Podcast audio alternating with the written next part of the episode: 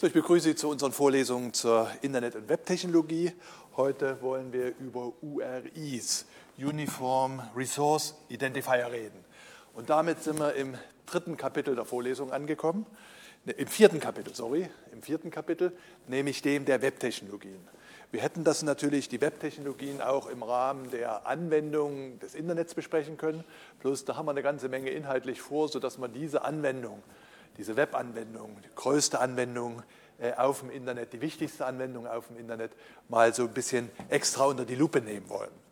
Das wollen wir mit folgenden Kapiteln tun. Wir wollen äh, uns über die drei Grundsäulen des Webs befassen, die Identifikation der Ressourcen, das Protokoll, das Kommunikationsprotokoll, die Sprache, mit der Dokumente geschrieben werden. Dann wollen wir sehen, wie wir das grafisch gestalten können, wie wir die enge von HTML aufweiten können, sodass also nicht nur Menschen, Dokumente für Menschen geschrieben werden können, sondern auch für die Maschinenkommunikation äh, wir Dinge beschreiben können, XML. Wir wollen über Webprogrammierung reden, Web-Services, wollen uns einmal in Ruhe ansehen, wie so eine Suchmaschine funktioniert und dann, je nachdem, wie wir das zeitlich schaffen, noch äh, mit dem Peer-to-Peer-Netzwerk und dem Cloud Computing befassen, wo die Webtechnologie ja die Zugangstechnologie schafft und mit diesem großen Zukunftsthema des Semantic Web. Fangen wir also ganz mit den Basics an, den Grundbaustein des Webs. Web, World Wide Web, äh, eine Internetanwendung, die die Killer-Anwendung äh, des Internet war. Das sind also Hypermedia-Dokumente, äh, die durch Links, der Begriff Hyper, deutet darauf hin, dass es durch Hyperlinks diese Dokumente miteinander verbunden sind. Media deutet darauf hin, dass es eben nicht nur Text ist, äh, sondern eben auch multimediale äh, Dokumente sein können. Diese Hypermedia-Dokumente, das ist die, gar nicht mal das Neue, es gab auch andere Systeme, aber das, was jetzt hier über das Internet wunderbar möglich ist, die Hypermedia-Dokumente, sind weltweit verteilt, liegen auf sogenannten Servern, werden dort angeboten für äh, die Nutzung, werden, können abgerufen werden mit dem HTTP-Protokoll.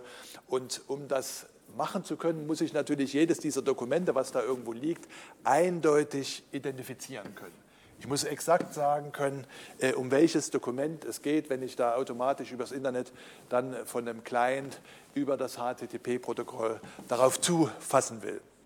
Wenn man mal guckt, wie kann man sowas realisieren, das muss sich auch dezentral realisieren lassen. Wenn da eine weltweite Behörde zuständig wäre, die sagen würde, du darfst jetzt diesen Namen verwenden, wie es bei den Kommunen mit den Autozulassungen ist, dann können Sie sich vorstellen, dass das das Web riesig blockieren würde. Was haben wir denn im normalen Leben für äh, äh, Identifikationsmodelle? Na, da gibt es zwei Dinge, die sich identifiziert haben. Einerseits können wir uns Gesellschaft über Namen äh, identifizieren. Die sind meist lebenslang gültig, meist muss ich einschränken. Es gibt manchmal Dinge wie zum Beispiel eine Heirat, dass ich einen Namen ändern kann. Es gibt irgendwelche ambitionierten Künstler. Da gibt es so gewisse Wege, wie man äh, da Namensänderungen haben kann. Aber im Prinzip sind die lebenslang eindeutig, haben ein bisschen das Problem, dass sie nicht eindeutig sind. Also Jürgen Müller gibt es nicht wie Santa Meer, gibt es viele. Äh, andere Namen kann ich Ihnen nennen. Manche Namen sind ein bisschen äh, seltener, manche Namen sind sehr häufig. Also das ist äh, das Schema Identifikation per Name. Das zweite Identifikationsschema ist die Identifikation über die Anschrift, nämlich dort, wo jemand gemeldet wohnt. Diese Anschrift ist hierarchisch aufgebaut, da wird das Land angegeben, da wird die Stadt angegeben, der Stadtteil oder die Straße, Stadtteil Schrägstrich Straße, es wird die Hausnummer angegeben, eventuell auch noch die Wohneinheit. Das Ding ist absolut eindeutig, nur der Inhalt kann sich ändern. Nicht? Sie können umziehen und dann äh, eine neue Adresse haben. Also das ist der Nachteil dieses Adressschemas. Wenn wir jetzt mal äh, ins Web sehen, dann hat man sich diese beiden Möglichkeiten angesehen, wie es möglich ist, Ressourcen zu identifizieren und die nachgebildet mit den sogenannten URI, den Uniform Resource Identifier. Auch die haben genau diesem Vorbild folgend zwei Ausprägungen. Da gibt es einmal die URNs, die Uniform Resource Names, hier werden äh, der Name einer Ressource zur äh, Identifikation benutzt. Und die zweite Ausprägung solcher URIs sind die Uniform Resource Locator. Und hier wird die Adresse äh, einer Ressource angegeben zur Identifikation der Ressource. Auch beide genannten Vor- und Nachteile finden sich hier äh, in diesem äh, Ansatz wieder. Wenn wir jetzt in die Praxis gucken, dann werden Sie sich wundern, dass wir hier von URNs reden und von URIs, weil Sie in der Praxis immer URLs verwenden. Und das ist tatsächlich das Schema, was sich sehr weit durchgesetzt hat. Ich gebe nachher auch für URNs ein Beispiel an, aber das, was äh, wir täglich nutzen, wenn wir im Web sind, dann arbeiten wir mit solchen URLs. Der Vorteil ist, eine ganz eindeutige äh, Identifikation der Ressource, einfach über ihre Lokalisation, über die Internetadresse des Rechners und dort auf dem äh, Dateisystem genau die Stelle angegeben. Nachteil ist natürlich, wenn Sie die Ressource umziehen, neuen Server, äh, im neues Dateisystem, neu sitzen, dann wird die Ressource nicht mehr gefunden. Also Adressänderungen werden nicht automatisch nachvollzogen, genau wie wir das auch bei dem Vorbild gesehen haben.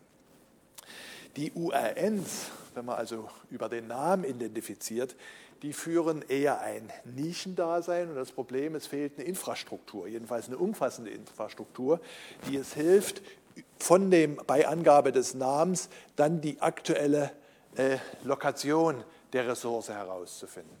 Also die sogenannte Auflösung von URNs.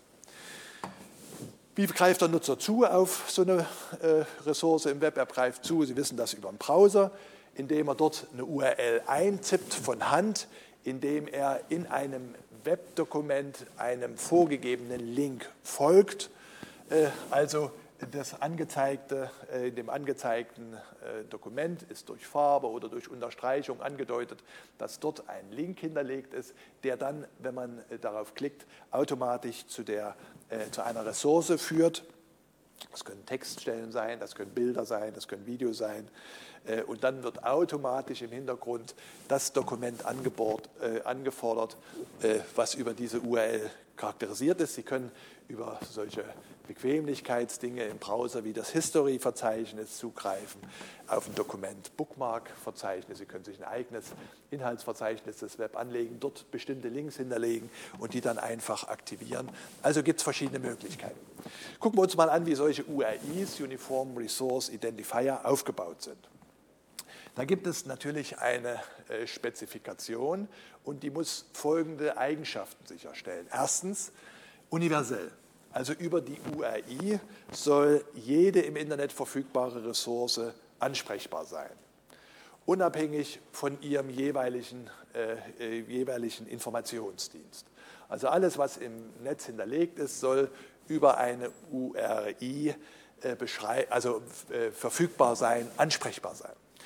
Diese URIs müssen eindeutig sein, natürlich. Jede Ressource muss nicht nur auf einem Rechner eindeutig bezeichnet sein, sondern muss weltweit eindeutig identifizierbar sein.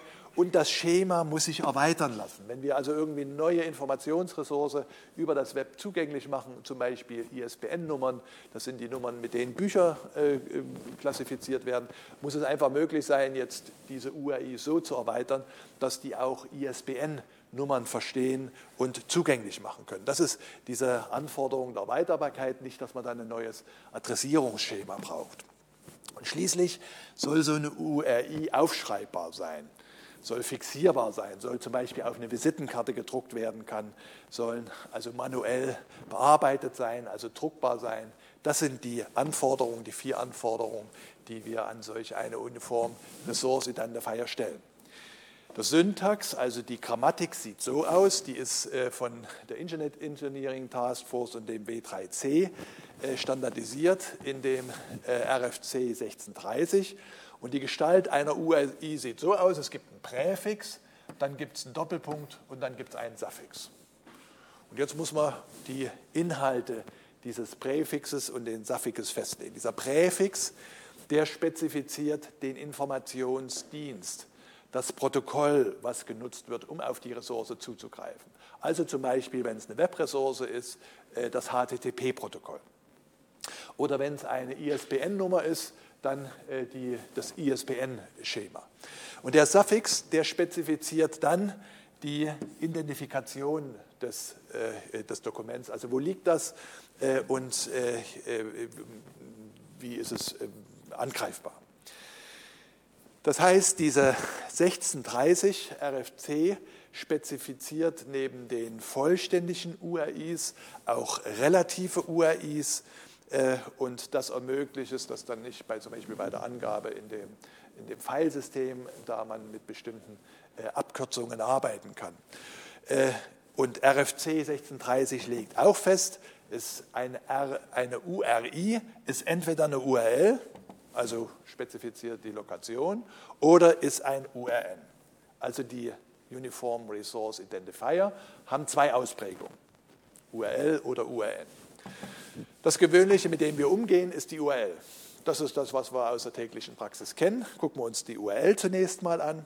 Und die URL, der Uniform Resource Locator, der gibt die genaue Adresse des Ortes an, an dem sich zu einem bestimmten, eine bestimmte Informationsressource jetzt zu einem Zeitpunkt findet.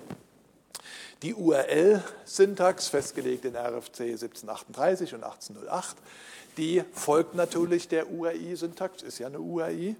Also dieses Präfix-Suffix-Schema, also dieses Präfix-Suffix-Schema, wobei wir beim Präfix bei URLs von dem sogenannten Schema reden und beim Suffix vom sogenannten schemenspezifischen Teil und entsprechenden Parametern. Also das Schema ist der Präfix und dieses schemenspezifische Teil, äh, Parameter, ist das Suffix. Was sind jetzt nach 1738 äh, für, für mögliche Schemen verwendbar? Also zum Beispiel FTP. Das ist der der, der, Dienst, mit dem ich dann auf eine Ressource zugreifen kann. Hier sehen Sie den Doppelpunkt des Schemas und das wäre dann der schemenspezifische Teil. HTTP für Webressourcen. Das, das Schema dann folgt der Doppelpunkt und dann die äh, schemenspezifische Teil. HTTPS, äh, RTSP, äh, Real-Time-Streaming-Protokoll. Also da gibt es eine ganze Reihe von Schemen, äh, zum Beispiel Mail2 für die Elektronik, Mail, News, NNTP, Telnet, Magnet und dann File und jeweils wird dann, wenn dieses äh, Schema angegeben ist, dann schemenspezifisch beschrieben, was das genau bedeutet. Die wachsende Zahl von Diensten und die da äh, es erlauben, auf Ressourcen zuzugreifen, die macht eine permanente Anpassung notwendig. Natürlich müssen die Browser das verstehen. Das heißt, es muss dann jeweils, wenn ein neues äh, Schema eingeführt wird, die Browser darauf eingestellt werden können, mit den Ressourcen, die über diesen Informationsdienst, über diesen Informationsdienst, der durch das Schema beschrieben ist, dann auch richtig umzugehen. Wie sieht jetzt der schemenspezifische Teil aus? Der fängt immer mit so einem äh, äh, Doppelslash an und dann kommt äh, der Host. Der Host und der Pfad. Das ist das Einzige, was immer sein muss. Und dann gibt es Möglichkeiten, äh, noch optional da weitere Dinge einzuführen. Also der Host kann zum Beispiel spezifiziert werden durch so einen Port. In vielen Fällen ist es nicht notwendig, weil zu diesen Diensten ja festgelegte Ports gehören. Wenn das nicht der Fall ist, dann wird hier, kann durch Host nach Host, Doppelpunkt Port, dieses erweitert werden. Äh, diese Trennung äh, äh, hier Host slash Pfad, die muss, das Slash habe ich vorhin zu unterschreiben vergessen, das ist Pflicht und muss immer dabei sein. Also wenn man den Port angeben will, dann muss man nach dem Host vor diesem Slash diesen Doppelpunkt Port einführen.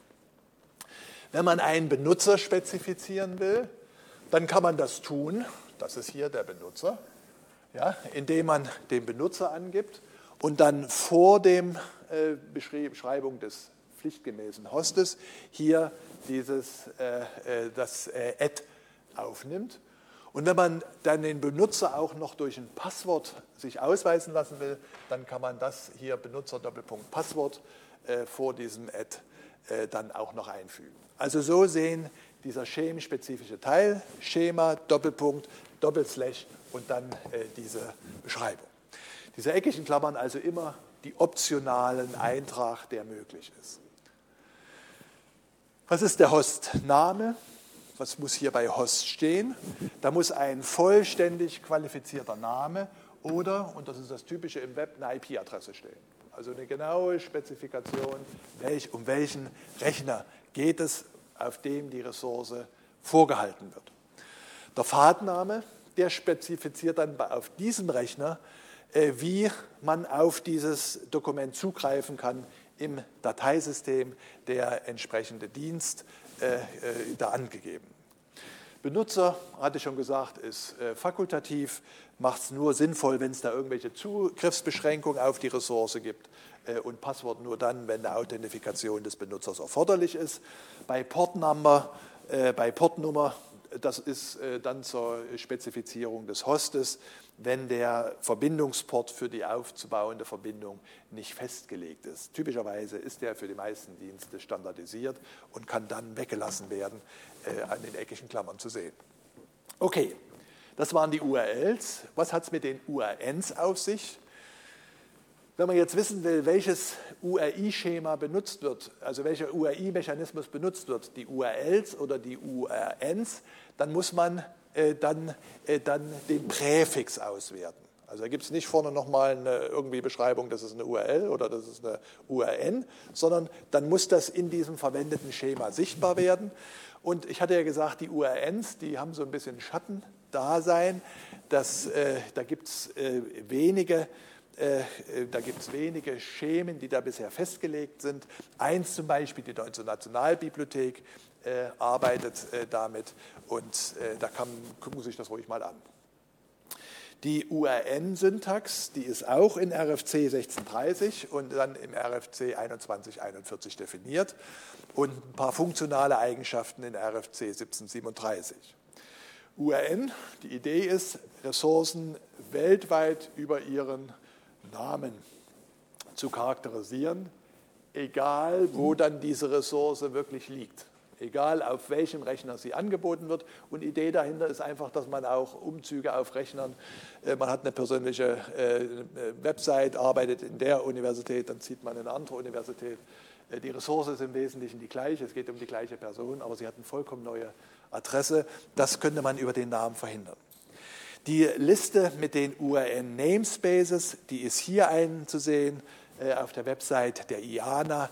Äh, dort kann man sich das mal angucken. Was ist das Problem, was die Arbeit mit URNs schwieriger macht als mit URLs? Wenn man mal anguckt, was man ja machen muss, man muss den Namen verstehen. Es muss also aufgelöst werden, die URN, in am Ende eine gültige Adresse, wo jetzt diese Ressource wirklich auf welchem Rechner über welchen Dienst zugegriffen werden kann. Also muss man zunächst mal äh, den Namen einer Ressource eingeben und dann muss es einen Dienst geben, der mir hilft, diesen Namen äh, aufzulösen äh, und dann äh, in ein URL-Resolver äh, zu senden, von dem ich dann die URL bekomme, die gerade momentan gültige URL. Und dann kann ich über den normalen Weg, wie wir das bei URLs gewohnt sind, auf die Ressource zugreifen. Und genau diese Dienste sind nicht, äh, nicht umfänglich verfügbar. Da gibt es ein paar Insellösungen, ein paar auch sehr interessante Insellösungen, weil natürlich die Spezifikation über den Namen eigentlich das Richtige wäre. Und nicht über die Adresse, die ist ja doch temporär.